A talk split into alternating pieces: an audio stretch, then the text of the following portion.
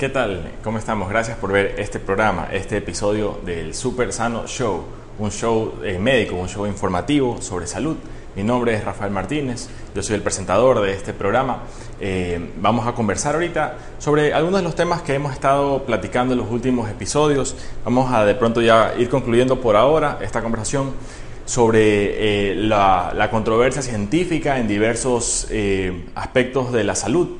Se habla muchas veces de temas controversiales científicamente, como son las dietas ácidas, dietas alcalinas, que se, dice muchas veces, ah, una persona tiene una dieta ácida y eso está acidificando el pH de la sangre y está trayendo una serie de manifestaciones en la salud.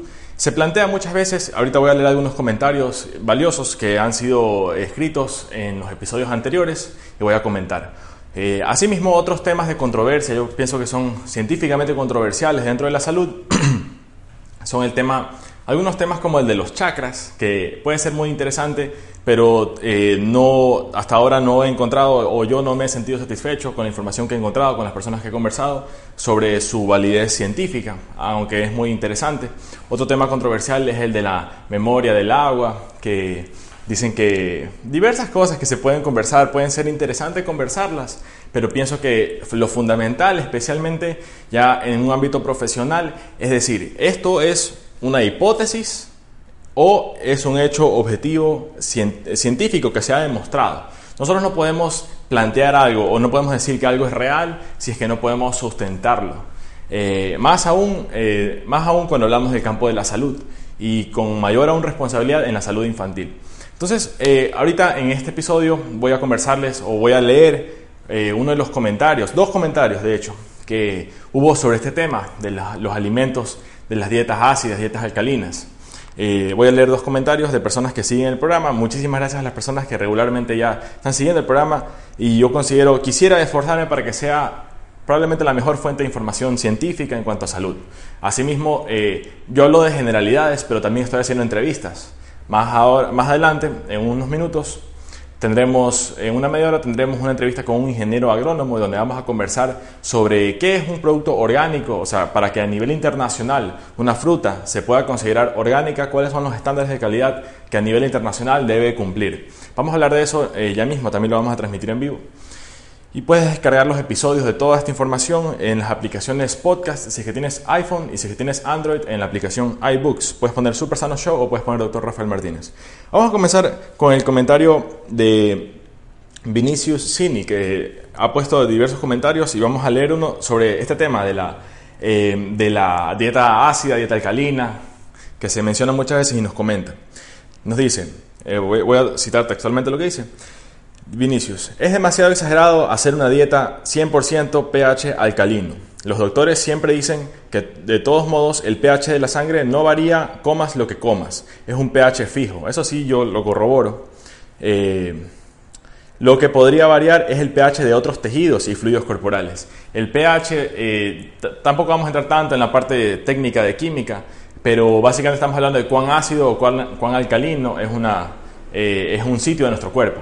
Por ejemplo, el estómago es muy, muy ácido, un pH muy bajo, a diferencia de otros sitios que son, eh, tienen otras terminaciones y la sangre también tiene una, un nivel, un rango muy específico de pH en el que puede fluctuar. Y si se sale un poco, tiene consecuencias incluso fatales. Entonces, eh, yo también corroboro la, con la primera parte, porque nos puso tres comentarios, aquí estoy leyendo los comentarios, de pronto... Ahí. Ya. Eh, continúo el, mensaje. Los doctores siempre dicen que de todos modos el pH de la sangre no varía comas lo que comas, es un pH fijo. Lo que podría variar es el pH de otros tejidos y fluidos corporales. Podría, está bien la palabra podría. De eso me parece que está bien. Si, el pH de, ciertos tejidos, si el pH de ciertos tejidos o fluidos corporales varía, también varían las bacterias buenas o flora bacteriana. Por lo tanto, una persona que solo consume carnes, me pone una marca de un restaurante o una marca de gaseosas o gaseosas en exceso, exceso de azúcar, tendrá modificación en el pH de todo su, de su intestino, mucosas, predisponiendo a la proliferación de bacterias y hongos no tan buenos en la flora bacteriana, lo que bajaría el sistema inmunológico, predispone a enfermedades, alergias, etc. este, este, el siguiente mensaje también me parece interesante. A nivel práctico, la forma de identificar la variación del pH y por consiguiente las bacterias sería oler las heces, oler la orina. En el, esto de aquí puede sonar chistoso, pero en, salud, o sea, realmente las, las herramientas clínicas eh, que tenemos desde siempre en la medicina era también el sentido de, o sea, hay diversas enfermedades que tienen un olor, como se dice en medicina, sui generis. Ustedes entran a la sala y ya pueden percibir tal o cual enfermedad. También cuando son heridas en la piel, infectadas con diversas bacterias, tienen un olor en medicina, eh, sui generis, o sea, su propio género. Eh, tú dices, ah, esto huele a tal bacteria.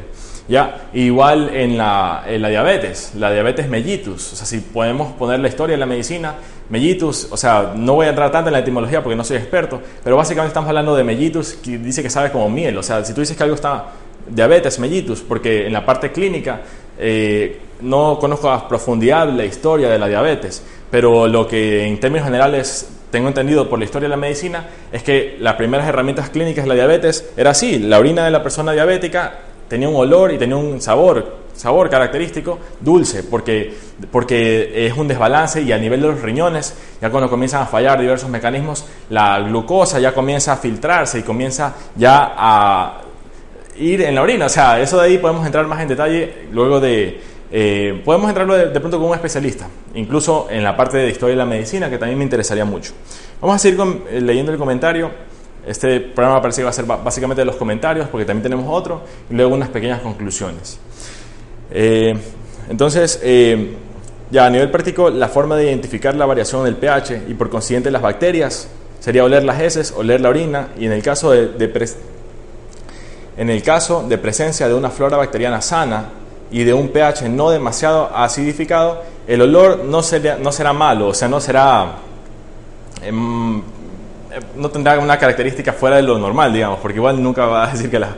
Bueno, sino suave o incluso algo agradable. En cambio, una persona acidificada está literalmente podrida. Si, va al baño, los demás no podrán ingresar después por el olor fuerte a podrido. Los olores no mienten. La ciencia estudie el, que la ciencia estudie el origen de los olores y dará con la verdad.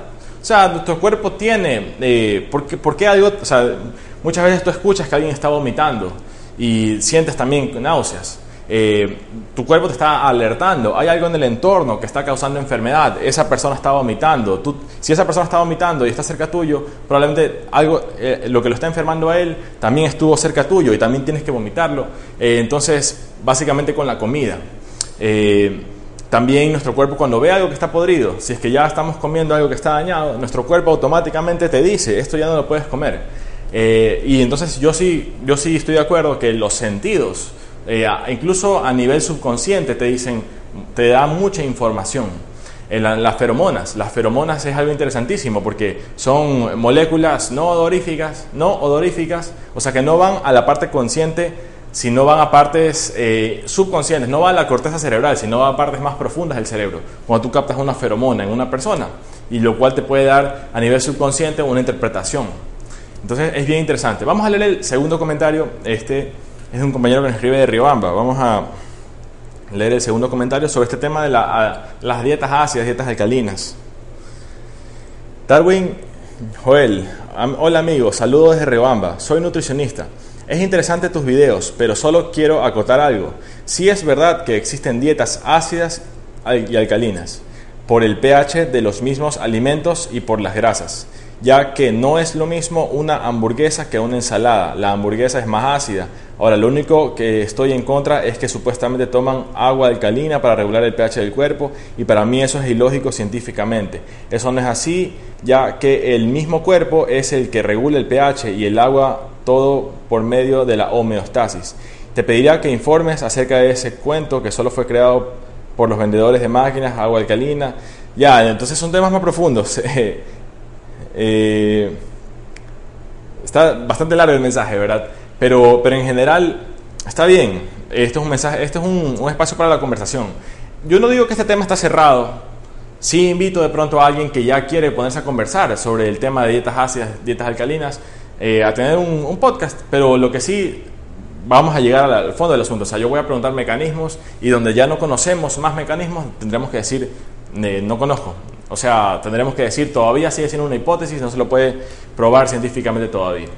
Eh, bien, mis amigos, básicamente eso, quería utilizar este, este segmento o de hecho este episodio del Super Sano Show para leer los comentarios de estas personas que siguen el programa, eh, agradecerle a todas las personas que ya están siguiendo y que están descargando los episodios. Y bueno, para agregar una cosa antes de terminar el programa, ya estoy pensando en los tips más eficientes para mejorar diversos aspectos de la calidad de vida. Les voy a decir sobre nutrición, sobre calidad del sueño, eh, sobre... Y el factor número uno, voy a decir algunas cosas, algunas cosas que he estado pensando como síntesis, ¿ya? El tip número uno para mejorar la nutrición, eh, yo pienso que es ser consciente de la cantidad de azúcar refinada que estás consumiendo. Eh, azúcar refinada, tiene, el azúcar, el azúcar de mesa, eh, se le pone a los jugos, se le pone a los postres, se le pone a, muchas, a muchos alimentos. Eh, yo quisiera conversarte de los efectos, por decirte algunos nomás. Tiene una serie de efectos metabólicos. El azúcar sirve como energía para nuestro cuerpo, siempre y cuando la utilicemos haciendo ejercicio, teniendo un estilo de vida activo. Mientras más azúcar consumimos, deberíamos tener un estilo de vida más activo para poder eh, quemar, para poder utilizar estas calorías. Eh, además, el azúcar, si es que no consumimos, si es que no hacemos ejercicio para utilizar, consumir esta energía, entonces este azúcar se va a transformar en nuestro cuerpo en grasa. Nuestro cuerpo no puede desperdiciar la energía. Nuestro cuerpo no conoce si es que en tres días, en una semana tendremos alimentos. Entonces, si es que en ese momento no estamos consumiendo la energía, porque no estamos haciendo ejercicio, porque estamos sentados en un escritorio, nuestro cuerpo, por una serie de procesos biológicos, va a comenzar eh, a, transformar esta azúcar en grasa. Eh, ahorita se desconectó la transmisión en vivo. Eh, voy a seguir conversando, pero sí les diría, el primer, el primer, el tip número uno para mejorar la nutrición, les diría que es eliminar de la dieta el azúcar refinada. Eh, no diría ser tajante, ser cortante, nunca más un postre, pero comenzar a tratar, o sea, comenzar a ser conscientes de la cantidad que estamos consumiendo, eh, tanto por sus efectos en la salud, pero hay otros, hay, otros aspectos, sus, efectos eh, pro envejecimiento en nuestro cuerpo, también hay un desbalance en las hormonas grelina, leptina, todo esto, los mecanismos, les voy a conversar ahora que voy a eh, reiniciar la transmisión en vivo, porque se cayó un momento la transmisión. Entonces, les voy a conversar los mecanismos eh, de cómo el azúcar eh, causa efectos negativos en nuestra salud. Vamos ahorita a reiniciar la transmisión y luego de eso les voy a conversar tips para la calidad del sueño y una que otra cosa más que he estado pensando para este el episodio 32 de El Super Sano Show. Ya, estamos transmitiendo de nuevo en vivo. Gracias a las personas que están viendo este programa. Eh, no se conecta todavía. Bien. Eh, bueno, vamos a seguir conversando. Ya les voy a, voy a, voy a comenzar ya a hablar del tema y ya supongo que se va a conectar pronto. Sí, está 3, 2, 1. Vamos a conversar ahora sobre los efectos del azúcar refinada en nuestro cuerpo.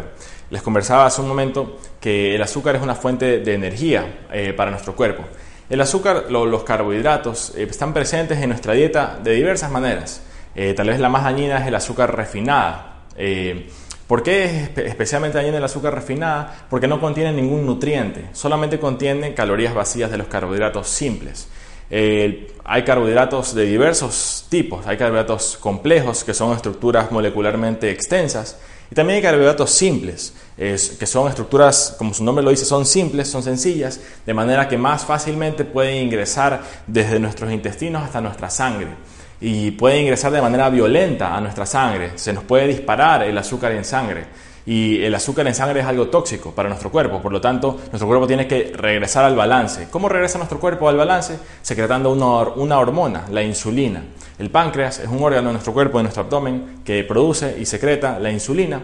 Y la insulina eh, es una hormona, las hormonas lo que hacen es, son moléculas que viajan por nuestra sangre, o sea, la secreta el páncreas, viaja por nuestra sangre, eh, y estas hormonas, que son una innumerable cantidad de hormonas de insulina, van viajando por todo el cuerpo, eh, tocando receptores, tocan las células, son organismos vivos individuales que en su parte externa tienen receptores, tienen sitios como engranajes, tienen sitios como, como eh, un llavero y que entra en una cerradura. Eh, los receptores celulares son como estas cerraduras y las llaves y las hormonas serían como las llaves que encajan perfectamente.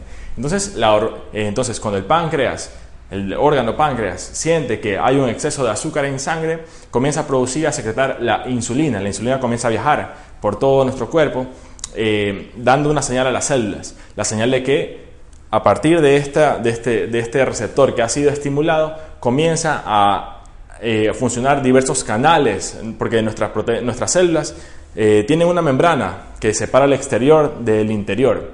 Estos canales, que estos, estas membranas, eh, tienen unos canales, unos conductos, unos túneles a través de los cuales pueden atravesar moléculas más grandes, más, más complejas. pero estos canales deben ser activados. ¿Quién los activa? Pues la insulina, la insulina del páncreas.